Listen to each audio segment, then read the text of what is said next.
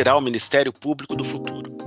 Como faremos para acompanhar as mudanças que as inovações trazem à sociedade e para organizar as instituições diante dessas transformações? Trazer inovação de forma simples e direta é o objetivo do Pode Inovar. Eu sou Fernando Bocalari, jornalista da Escola Superior do Ministério Público de São Paulo, e hoje vamos seguir falando sobre inovação. O tema deste programa é o assunto da vez: Chat GPT e a influência no direito. Lançado em novembro de 2022, o ChatGPT é um assistente virtual inteligente no formato chatbot online, com inteligência artificial, desenvolvido pela OpenAI. O software é capaz de criar histórias, responder a dúvidas, aconselhar, resolver problemas matemáticos, criar conteúdo novo, poesia e muito mais. Tudo isso com uma linguagem semelhante à humana. É possível acessar o site do ChatGPT em navegadores, de um computador ou até de celulares. Após a notícia que o ChatGPT conquistou a aprovação no exame da ordem nos Estados Unidos, muitas perguntas começaram a surgir. De que forma o trabalho dos operadores de direito pode ser afetado com o novo software? Postos de trabalho podem ser extintos? A inovação trará mais benefícios ou desafios? Para debater o tema, convidamos Dora Kaufmann, professora do programa de pós-graduação em Tecnologias da Inteligência e Design Digital da PUC São Paulo colunista da Época Negócios e autora de vários livros, entre eles A Inteligência Artificial irá suplantar a inteligência humana e também Desmistificando a Inteligência Artificial. Dora, muito obrigado por aceitar nosso convite. Para começar, conta um pouco para a gente da sua experiência nessa área. Olha, eu tenho, eu sou a própria multidisciplinaridade, né? Que eu acho que é uma prerrogativa muito importante para lidar com os desafios da inteligência artificial, porque é uma tecnologia complexa.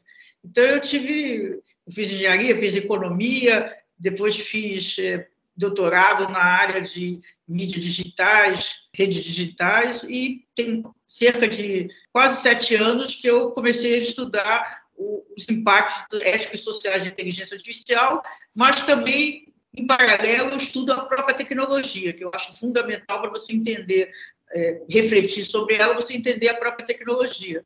Então, hoje eu sou professora no programa TID, que é um programa de pós-graduação na PUC São Paulo, participo de N outras atividades, e agora, a partir de 30 de novembro, no Chat GPT, que colocou é, o hype da vez, né, colocou o tema da inteligência artificial na sociedade de uma forma explosiva, é, de fato, a minha agenda ficou está muito intensa.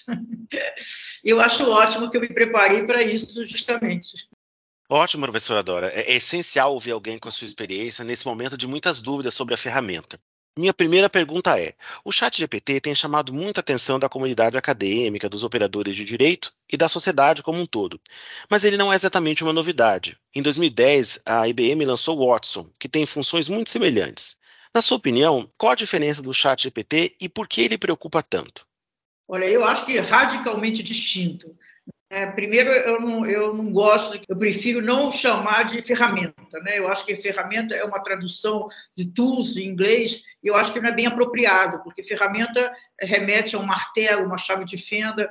Eu acho que isso, o que nós estamos falando aqui são tecnologias, são sistemas tecnológicos muito complexos. O chat GPT tem a ver com o Watson, né? como você mencionou, que na verdade o Watson passou a ser uma plataforma de inteligência artificial da IBM, não só uma solução, mas é, a única semelhança é que estão dentro da grande área de conhecimento chamada inteligência artificial. Mas nós tivemos uma evolução na última década é, extraordinária e principalmente, mais recentemente, com essa categoria onde está inserido a, o chat GPT, que se chama IA generativa. Né? São modelos preditivos que, além de fazer previsão, eles geram, ou como se diz, sintetizam uma imagem, um texto, um, um vídeo, um código. Então, quais são as grandes diferenças? Aí eu não vou nem comparar com o Watson, porque aí estamos muito distantes, mas vou comparar com o que a gente tinha, por exemplo, que estava disponível até final do ano passado. Né? Qual é a grande inovação dessa solução de inteligência artificial, que é o Watson, e em seguida veio o Bard do Google, e tem outras, Llama da Facebook da Meta, né? e tem vários outros que estão surgindo. Bom, primeiro é a interface. Né? Aliás, antes, falar primeiro, começar pela característica da, da, da solução. Ela gera, como eu disse, ela gera, ela sintetiza imagens, textos, vídeos códigos. Né? Então, o que nós tínhamos nos últimos 10 anos é o que se chama, é outra categoria dessa técnica de redes neurais profundas, que é a categoria de IA preditiva. Ela fazia só previsões, são modelos que faziam previsões, que fazem ainda previsões, que a maior parte ainda dominante está ligada a esses modelos.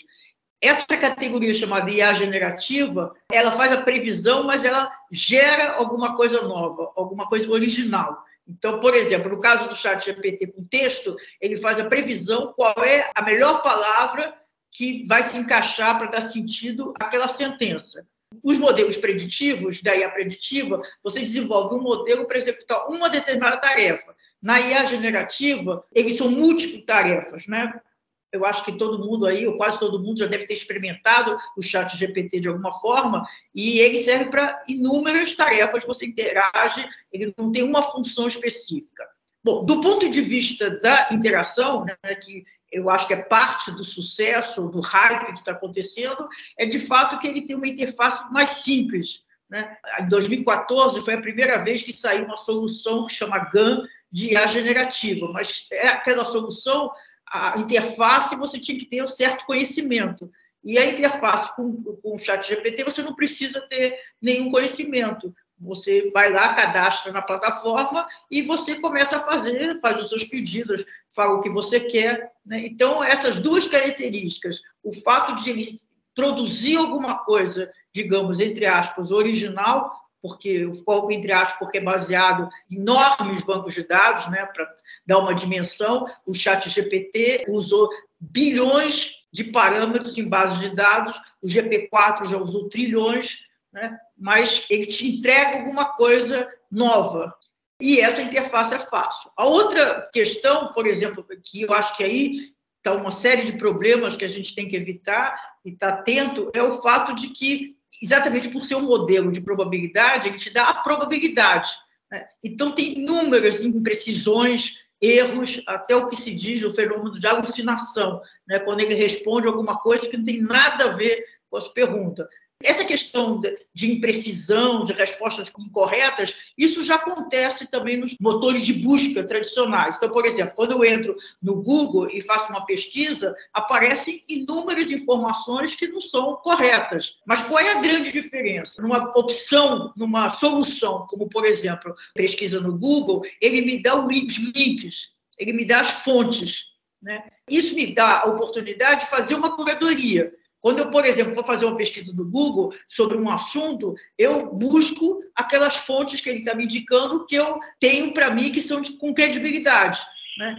Quando você vai fazer uma pesquisa do chat GPT ou com gêneros, outras opções, como, por exemplo, já tem o Bard no Google, ele não te dá a origem, ele não te dá os links. Né? Então, você não tem como fazer a curadoria. Então, o que eu tenho recomendado fortemente é que para usar o chat GPT como pesquisa, como consulta, o recomendado é que você faça isso de assuntos que você tem um certo domínio, porque aí você tem uma capacidade de perceber como ele te ajuda, ele agrega informação para você, mas ele está errado, tem como você checar se ele está errado ou não né? porque muitas vezes ele está errado. E quando você pergunta, por exemplo, ah, qual é a origem dessa informação que você está me dando, ele inventa livros, ele inventa autores, ele inventa livros.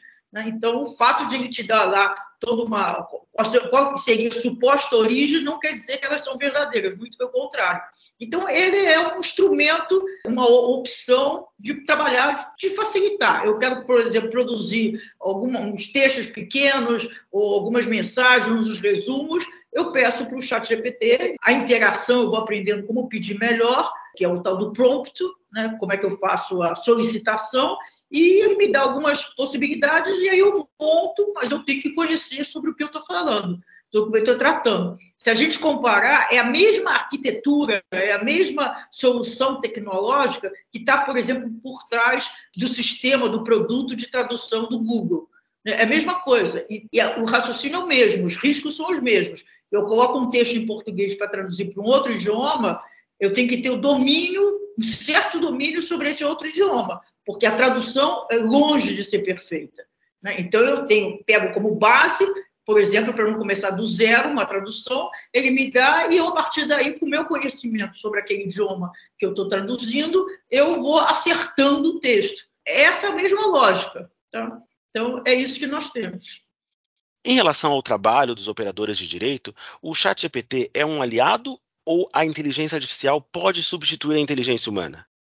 Olha, a inteligência artificial hoje, o que nós temos, os sistemas de inteligência artificial hoje, estão longe de substituir a inteligência humana. Né? Tem toda uma discussão, que eu não vou entrar no mérito agora, o que, que é inteligência, se a gente pode atribuir inteligência de máquina, tem vários autores importantes que têm pensamentos distintos, né? Mas se a gente pegar as definições do que, é a inteligência humana, a gente não tem isso hoje nas máquinas. Uma das características principais, do meu ponto de vista, da inteligência é o fato de você definir seus objetivos e ter as ações em função daqueles seus objetivos. O que esses sistemas não têm objetivos próprios, né? Os objetivos são definidos por humanos. Então, eu acho que assim, um dos problemas é essa tentativa sempre de separar, né? Que é natural principalmente porque chama-se inteligência artificial, já está no nome lá que foi inventado na década de 50 do século passado, quando se criou o campo de conhecimento. E isso sempre leva, nos leva a comparar. Né? Quando a gente está falando, por exemplo, de um cachorro, a gente não fica tanto tempo comparando com os humanos. A gente sabe o que é um cachorro, como funciona, a gente não fica discutindo se ele é mais ou menos inteligente que o ser humano. Né? Mas na inteligência artificial isso se dá todo o tempo. Hoje, esses sistemas e o chat GPT e congêneres é uma grande disrupção, por as razões que eu já falei e várias outras. Então, de fato, tem uma mudança importante de 30 de novembro para cá, que não foi. 30 de novembro foi quando a OpenAI disponibilizou para interação pública o, essa solução deles, né? Mas como todo o desenvolvimento do conhecimento, como todo o desenvolvimento da ciência, é sempre um processo. Então, o chat GPT, 30 de novembro, ele foi disponibilizado, mas ele usou várias outras invenções, desenvolvimentos anteriores da tecnologia. Saiu recente uma pesquisa dizendo que 30% das pessoas estão usando para entretenimento. Então, se é para você dar risada, tudo bem, não tem, não tem impacto negativo importante na sociedade, você só está dando risada. Agora, se é para alguma função importante, quanto mais importante for aquela função, ele te ajuda, todas essas tecnologias de inteligência artificial, não só o chat GPT, ele, como eu já, também já falei, ele é um auxiliar, um parceiro seu, né? mas você tem que conhecer. Né? Se você vai, por exemplo, na área do direito, você vai pedir para o chat GPT, você vai dar todas as características do que você precisa para ele desenvolver uma petição. Isso pode ser muito importante, muito útil para você, mas aí você tem que pegar aquela petição que ele produziu e você tem que fazer a edição. Né? Você vai verificar, você, especialista humano, naquele assunto que você está solicitando, que você está trabalhando, você vai pedir, você vai fazer toda a revisão. Se você pedir para ele, por exemplo, faz um resumo, em resumo ele tem sido bom, os resultados, ele tem apresentado resultados positivos para fazer resumos. Né? Então, você pede para fazer o resumo, mas você tem que ler, você tem que perceber, você tem que avaliar se aquele resumo faz sentido. Né? Por isso que eu insisto que ele é importante, ele é útil, ele contribui como parceiro em qualquer que seja atividade, em assuntos dos quais você tem conhecimento. Se você não tiver conhecimento nenhum, é a mesma coisa da tradução. Se eu não conhecer nada de inglês, pegar um texto do português do Google Tradutor e colocar para o inglês e usar como o Google indicou, eu posso estar em maus lençóis, né? Porque não vai ter uma perfeição de um texto que eu precisaria para uma atividade profissional. Então, eu acho que é um pouco nessa linha.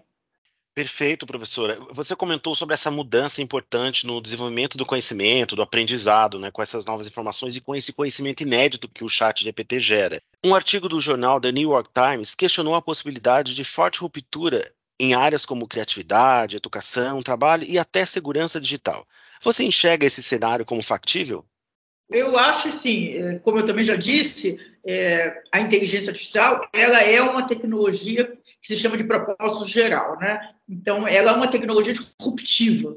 Né? Para ter só uma ideia, dar uma ideia, as últimas tecnologias consideradas de propósito geral que nós tivemos foi o carvão, que iniciou a Revolução Industrial, a eletricidade e a computação. E agora, no século XXI, a tendência é que seja a tecnologia de propósito geral a inteligência artificial. Então, ela é disruptiva. Né? A característica de uma de uma tecnologia de propósito geral é exatamente alterar, mudar radicalmente a lógica de funcionamento da economia e da sociedade.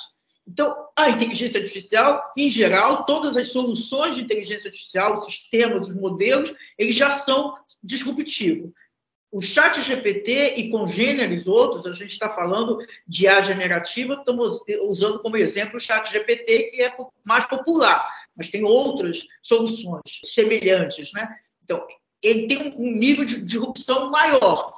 Quando a gente está diante de uma tecnologia disruptiva, o que, que significa quando eu disse que ela muda radicalmente a lógica de funcionamento? Isso significa que os procedimentos que a gente tinha até então, eles precisam ser revistos. Né? Porque, pegar um exemplo concreto, eu sou professor em escola e eu peço para os alunos fazerem um resumo de alguma coisa como um sistema de avaliação. Fazer um resumo, eu acho que já nem, nem era muito recomendado antes. Hoje é menos ainda recomendado, porque eu, aluno, posso chegar para o chat GPT e pedir para ele fazer um resumo e entregar. Isso significa que comunidade de educação tem que repensar a maneira como se dá o aprendizado, a maneira como você vai avaliar o aluno, a, a formas tradicionais, algumas formas padrões ou, ou muito básicas que até então ainda se usa, tem que ser revista. Isso funciona para todas as áreas. Né? Eu costumo dizer que o básico está dominado pela tecnologia. Então, o que nós, seres humanos, nós precisamos é nos capacitar para fazer não o básico, aquilo que a tecnologia não faz, porque esse básico vai ficar cada vez melhor, esse básico tecnológico. Então, hoje tem uma sérias restrições em relação, por exemplo, ao chat GPT, mas a tendência é que vai melhorando daqui a não sei quanto tempo, mais um ano, mais dois, mais cinco, essas interações, essas soluções de inteligência artificial vão ficar melhores. Né? Então, nós temos que repensar. É um momento, não é simples, é um momento muito desafiador para qualquer que seja atividade.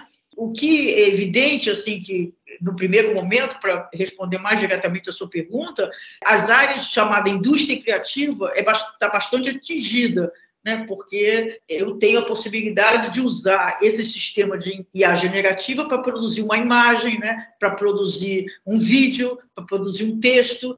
Então, à medida que essas soluções sintetizam, elas estão competindo com a indústria criativa. Né? Então, por exemplo, eu posso conseguir, eu quero fazer um e-mail marketing, eu quero fazer uma imagem para uma campanha publicitária minha, simples. Eu quero fazer um texto também de marketing, né? de comunicação com meus clientes, com meus consumidores.